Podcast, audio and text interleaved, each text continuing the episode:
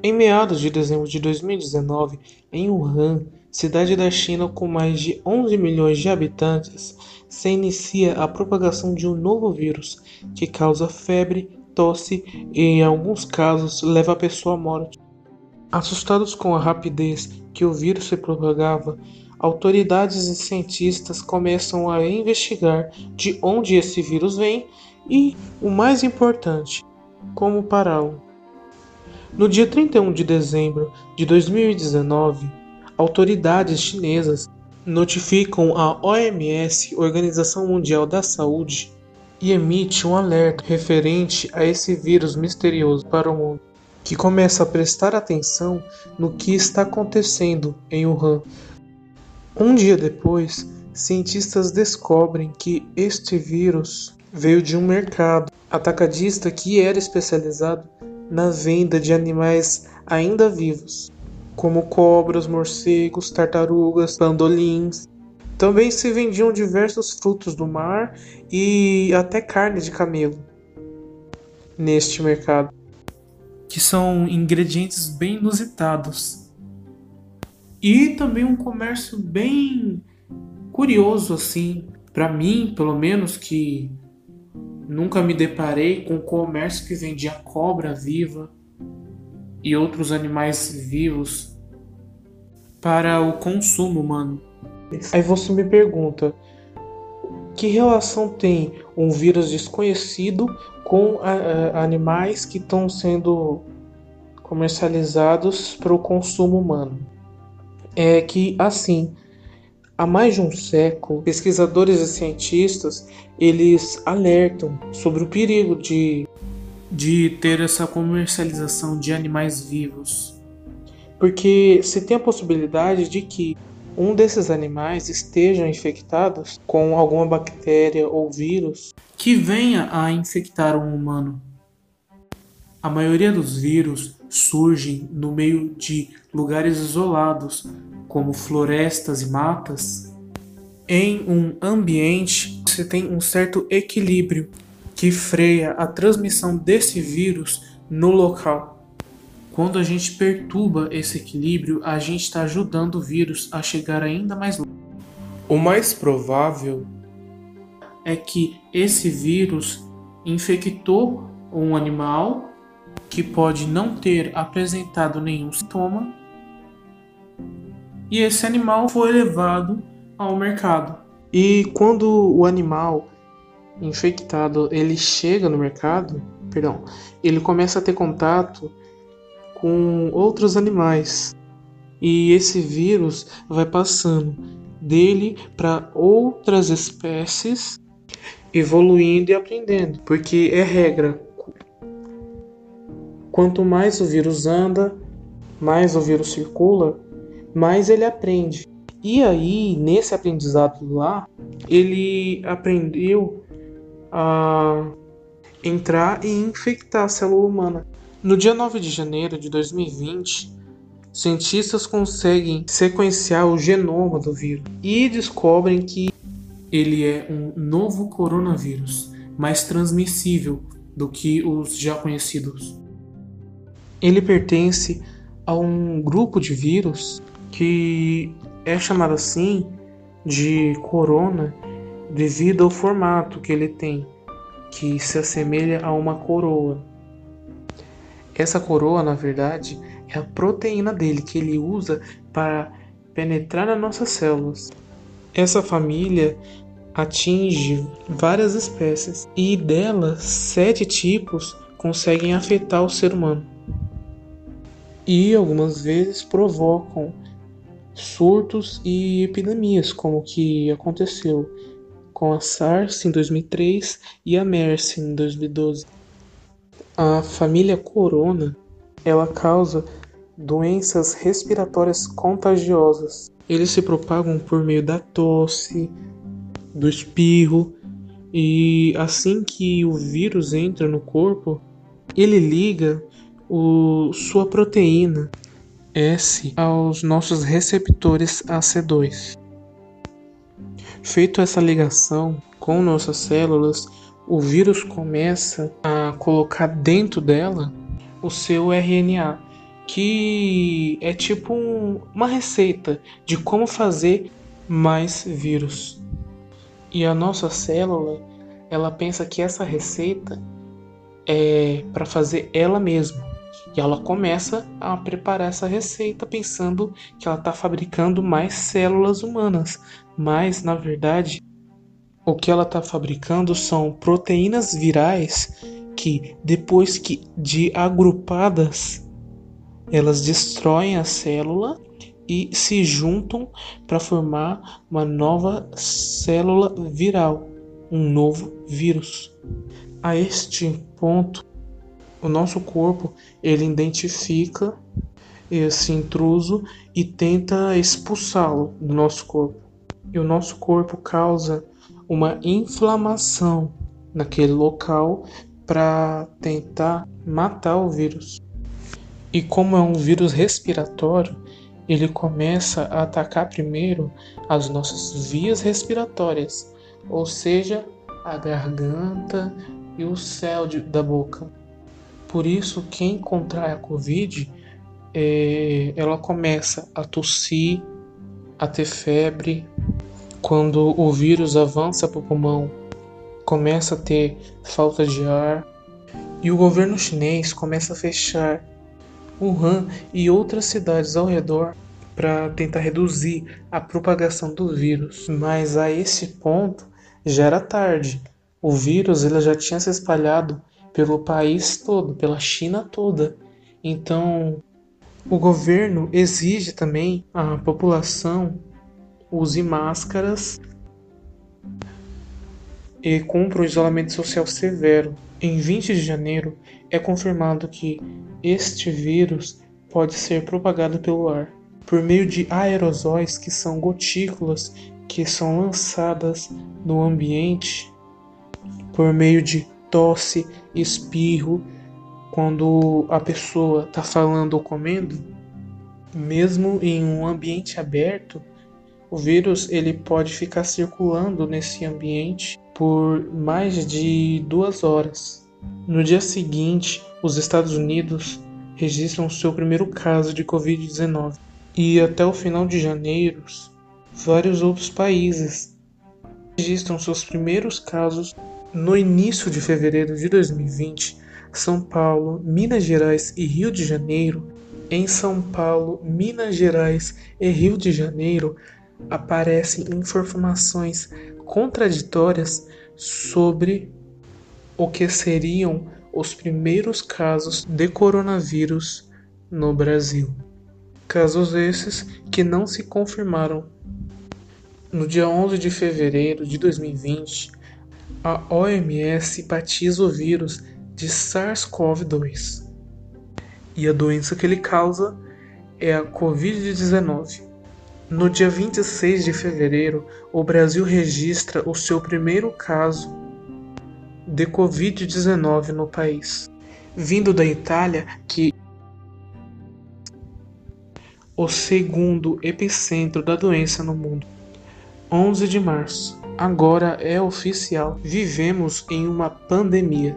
O diretor-geral da OMS, Tedros Adhanom, eleva a transmissão da COVID-19 para a pandemia. COVID-19 can be characterized as a pandemic. E mesmo assim, o governo federal continua a negar o vírus. E a ciência? No dia 13 de março, São Paulo e Rio de Janeiro fecham escolas e, junto ao Ministério da Saúde, começam a elaborar medidas para a contenção do coronavírus no país. Medidas essas tomadas também por outros governadores e seus estados logo em seguida. Essas medidas incluem o fechamento de lojas de material de construção, comércios, bares, restaurantes, shoppings, igrejas, cinemas e a suspensão de shows, campeonatos e quaisquer outras atividades que possam causar aglomeração.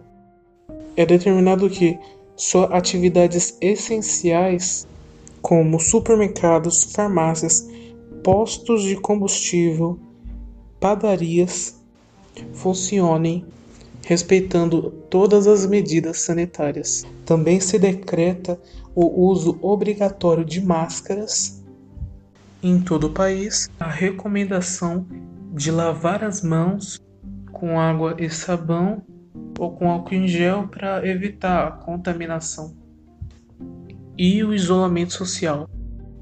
O presidente Jair Bolsonaro já vinha há dias negando a ciência, a pandemia e se posicionando contra medidas adotadas por governadores e seus estados e o próprio Ministério da Saúde.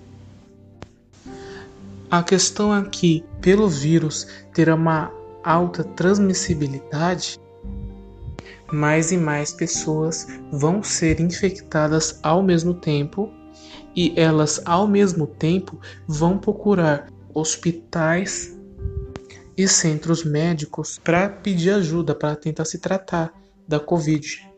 Só que o nosso sistema de saúde e muitos ao redor do mundo, seja privado ou público, não consegue suportar um número grande de pessoas ao mesmo tempo. E o que, que acontece?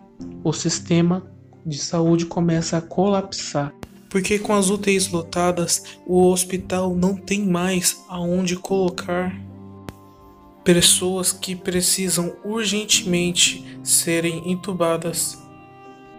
Essa pessoa vai para uma fila de espera onde ela acaba morrendo, aguardando um leito.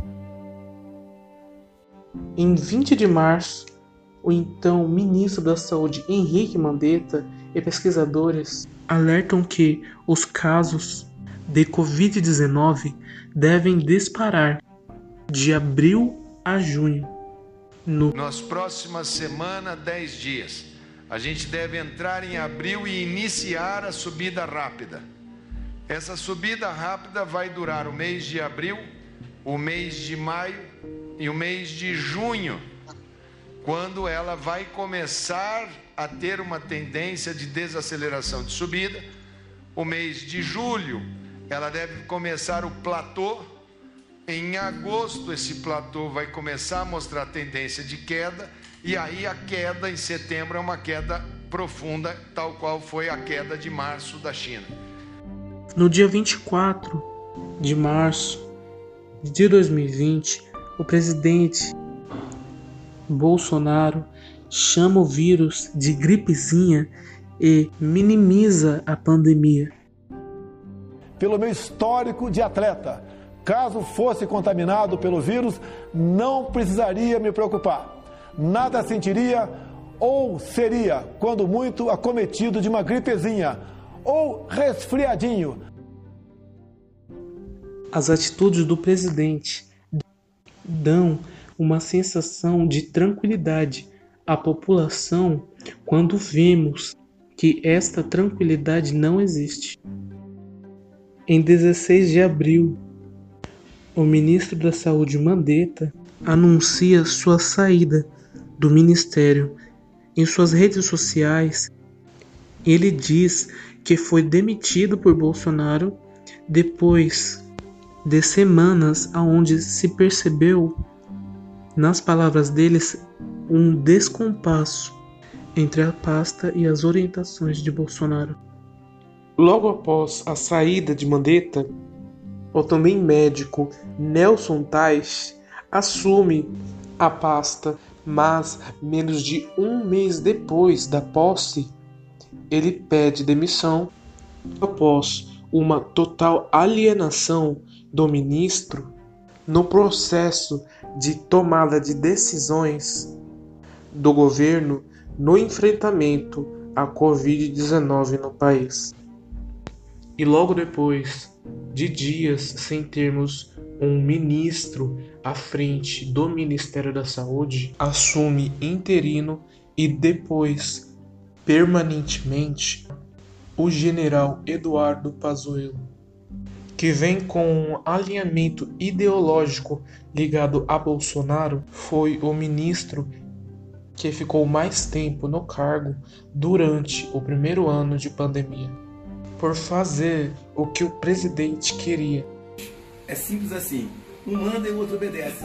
Mas a gente tem um carinho, entendeu? Aplicando uma política negacionista, genocida no ministério, incentivando, junto a Bolsonaro, as aglomerações, a não utilização de máscaras e a utilização de medicamentos sem eficácia no tratamento e prevenção do coronavírus.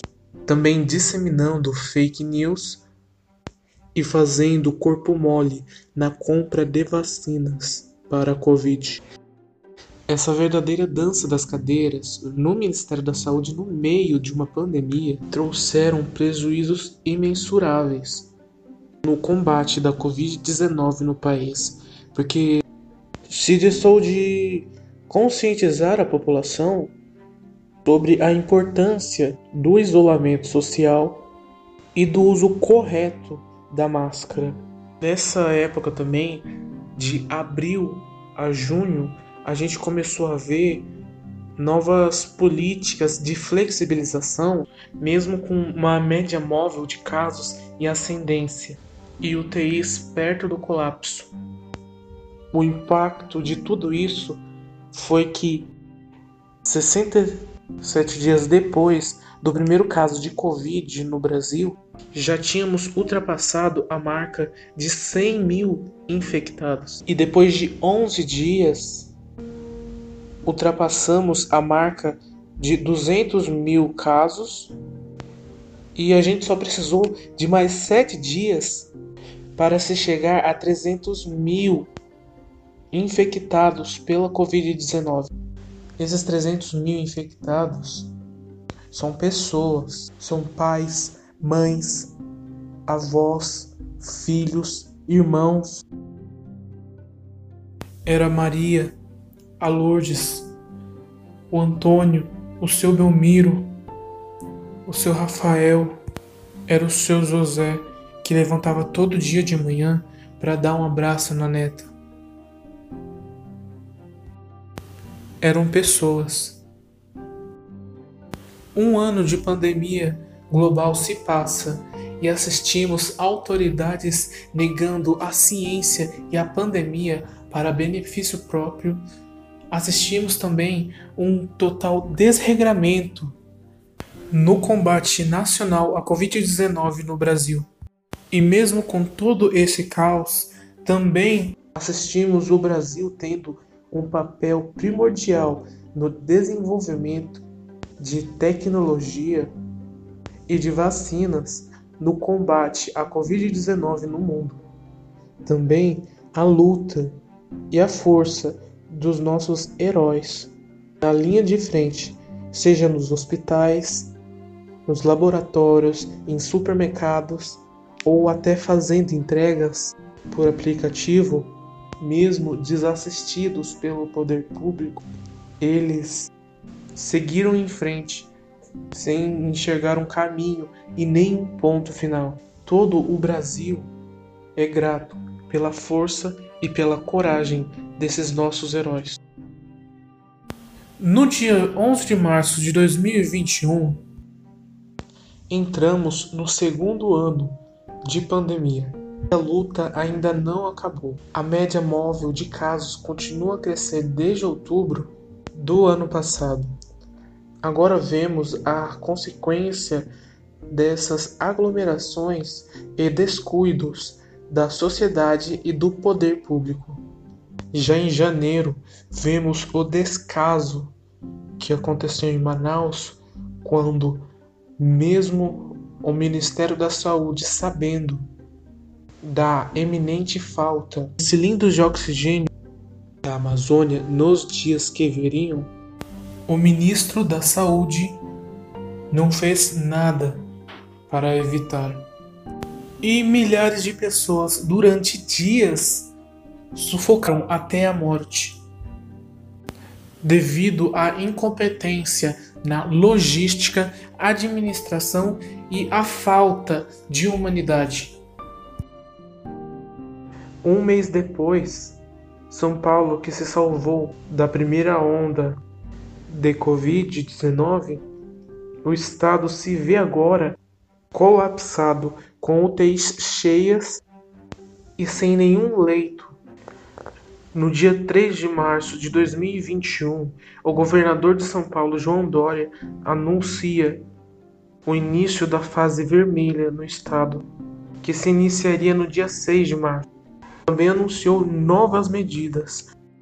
Autorizou aulas presenciais, incluiu como essencial atividades religiosas e impôs um toque de recolher fajuto que começava às 11 da noite, que não surtiu nenhum efeito, mesmo com especialistas alertando que essas medidas teriam pouquíssimo efeito na média móvel, ele continuou firme. Até que na manhã de 11 de março de 2021, já com a fase vermelha em vigor, em suas redes sociais, o governador João Dória anuncia que terá que impor medidas impopulares para frear a nossos hospitais estão chegando no limite, no limite máximo de ocupação. Essa nova cepa do vírus é muito agressiva, é muito perigosa. Temos que adotar medidas ainda mais restritivas de distanciamento social para diminuir a circulação do vírus no estado de São Paulo, para proteger você. É a única forma, repito, é a única forma para tentarmos, neste momento, conter a aceleração das mortes e evitar que tantas famílias sejam devastadas como vem acontecendo todos os dias, aqui e no Brasil. É muito triste, repito, é muito triste. O Brasil está colapsando e se nós não frearmos o vírus, não será diferente aqui em São Paulo. E para aqueles que dizem que é só abrir novos leitos de UTI, eu esclareço: não é. O estado de São Paulo, nós tínhamos 3.500 leitos de UTI, agora temos 9.200. Mas não há profissionais suficientes, profissionais de saúde, para atender tantos leitos e principalmente para abrirmos mais leitos.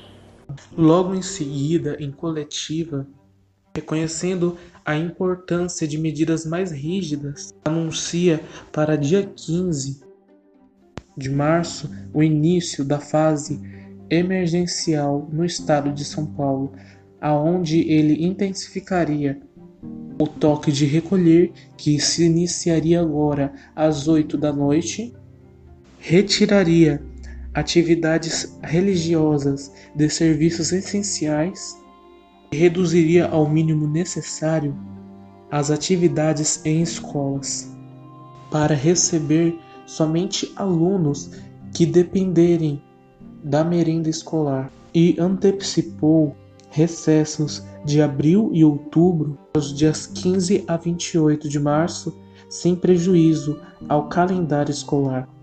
Para bares e restaurantes, ele determinou que só funcionassem por delivery e com drive-thru das 5 horas até as 5 e 20 da noite. Para os comércios, as regras são as mesmas da fase vermelha.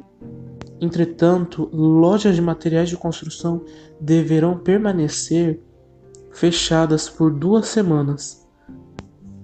Para mais informações, acesse sãopaulo.sp.gov.br. Em 16 de março de 2021, São Paulo bate mais um de seus recordes no número de mortos por Covid. Em 24 horas foram contabilizados 679 óbitos, números esses que não vimos desde o início da pandemia. Enquanto isso, todo esse caos em São Paulo se replica em todos os estados.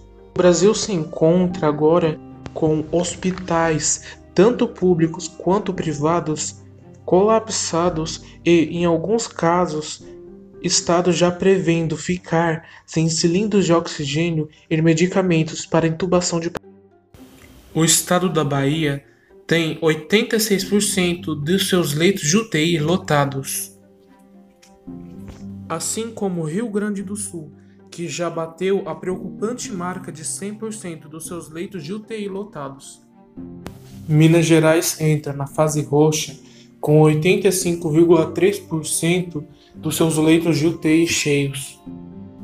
O governador de Minas Gerais, Rameu Zema, taxa como assassino quem faz aglomeração na pandemia. Todos precisamos ter consciência. Quem sai na rua desnecessariamente, quem faz alguma aglomeração, na minha opinião, pode ser taxado de assassino, porque ele pode estar transmitindo um vírus para uma pessoa que não vai ter atendimento. É um momento excepcional, mas espero que passe rápido. Agora nós começamos a assistir cenas de horror. Pessoas clamando por atendimento e não temos vaga nas unidades de saúde. Enquanto isso, vemos uma nova troca no Ministério da Saúde, causada pela necessidade do presidente mostrar uma falsa guinada na política de enfrentamento à Covid-19, ele mirando as eleições de 2022, troca o ex-ministro Eduardo Pazuello pelo médico Marcelo Queiroga. Formado pela Universidade de Paraíba, ele foi o segundo cotado na lista de Bolsonaro para assumir a frente do ministério. E mais uma troca no Ministério da Saúde, que não vai se adiantar de nada se tanto o Ministério da Saúde quanto o governo federal, especialmente o presidente, não mudar o discurso e as ações que colocaram o Brasil em colapso e o mundo em risco. O que está acontecendo aqui no Brasil agora é surreal. Não deveria estar tá acontecendo isso. Todas as UTIs do país, se não a maioria, estão em colapso com mais de 80%, chegando a 90, 99% de ocupação. E não adianta abrir mais leito, porque um precisa de pessoal para manter aquele leito, porque não é qualquer pessoa que você coloca lá. E você abre 10 leitos, vai encher. Você abre 30 leitos, vai encher. Você abre 50, 100, mil leitos, vai encher. Por causa que não mais e mais pessoas vão chegar com sintomas graves de Covid e vão continuar deixando as UTIs lotadas. A gente já passou os Estados Unidos, número de casos por dia. Um ano de pandemia se passou e até agora o governo federal não ajudou os estados de forma eficaz e disponibilizou a toda a população um ambiente favorável para que se cumpra o isolamento social. O governo federal sequer conscientizou a população da importância do uso correto da máscara, o incentivo para lavar as mãos com álcool gel ou com água e sabão, ao isolamento social e sequer conseguiu lançar uma campanha de vacinação eficaz e rápida. Porque, segundo especialistas, no ritmo que a gente está vacinando agora, a gente só vai conseguir vacinar toda a nossa população depois de 2023. Eu vou ser sincero com vocês. Agora, hoje, eu tô gravando isso daqui, é dia 9 de abril de 2021 Ontem se bateu o recorde de mais de. Foram mais de 3 mil mortos pela nova Covid-19 em 24 horas. E com certeza essa situação pode continuar nos próximos meses, nas próximas semanas. E mesmo que o número de mortos por dia reduza, se a gente continuar postergando e fazendo os mesmos erros do passado, a gente vai continuar tendo uma alta média móvel do mesmo jeito que a gente começou a ver de outubro, passando as eleições, passando Natal, Ano Novo, Carnaval até agora. E isso é inevitável. Se a gente não aprendeu, vai acontecer com certeza de novo. Precisamos agora de uma coordenação nacional formada pela união dos poderes dos estados e principalmente pela sociedade civil, para que a gente consiga intensificar a vacinação com mais de duas vacinas, que é o caso do Brasil agora, aumentar o número de testagem e principalmente implementar um lockdown nacional, reduzindo assim o número de pessoas que estão em circulação, porque quanto mais pessoas circularem, mais o vírus vai circular também e mais pessoas vão ser infectadas. Isso é básico. E até agora o governo federal foi incompetente até na compra de vacinas, aonde ele usou critérios ideológicos que combinaram agora na, nessa alta de casos e nessa demora de se vacinar no mínimo 20% da população.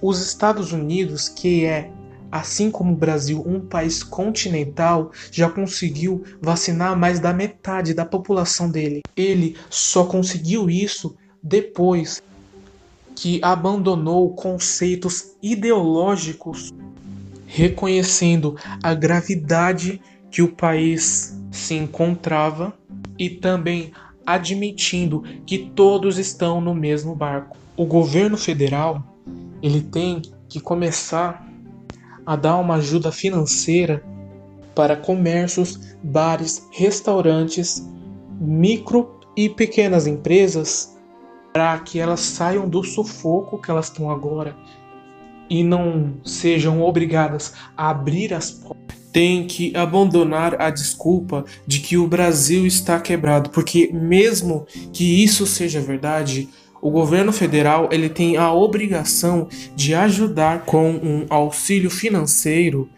assim como foi o auxílio emergencial de 600 e 300 reais, pessoas de baixa renda, desempregados e que se encontram na linha de pobreza. É a obrigação deles como gestores públicos.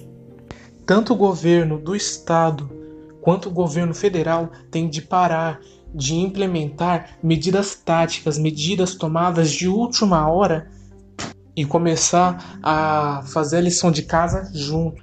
Só com essa linha de união entre autoridades e a colaboração da sociedade civil, conseguiríamos reduzir a média móvel e impedir uma terceira onda no país. Vivemos agora não só uma pandemia viral, mas também uma pandemia de irresponsabilidade e de egoísmo.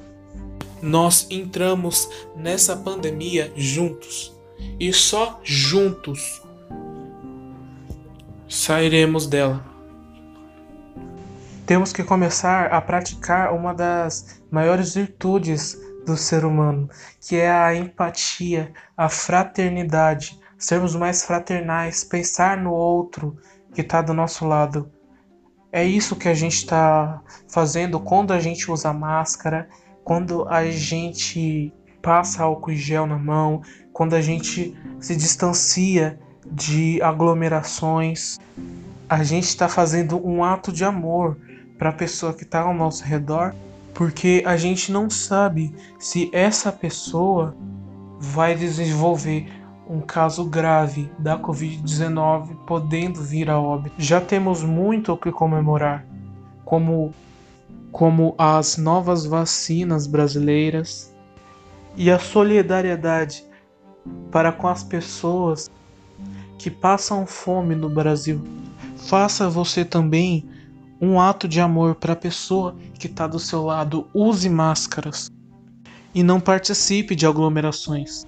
E principalmente, quando for a hora de você se vacinar, não fique com dúvidas. A vacinação é a única solução para esta crise global.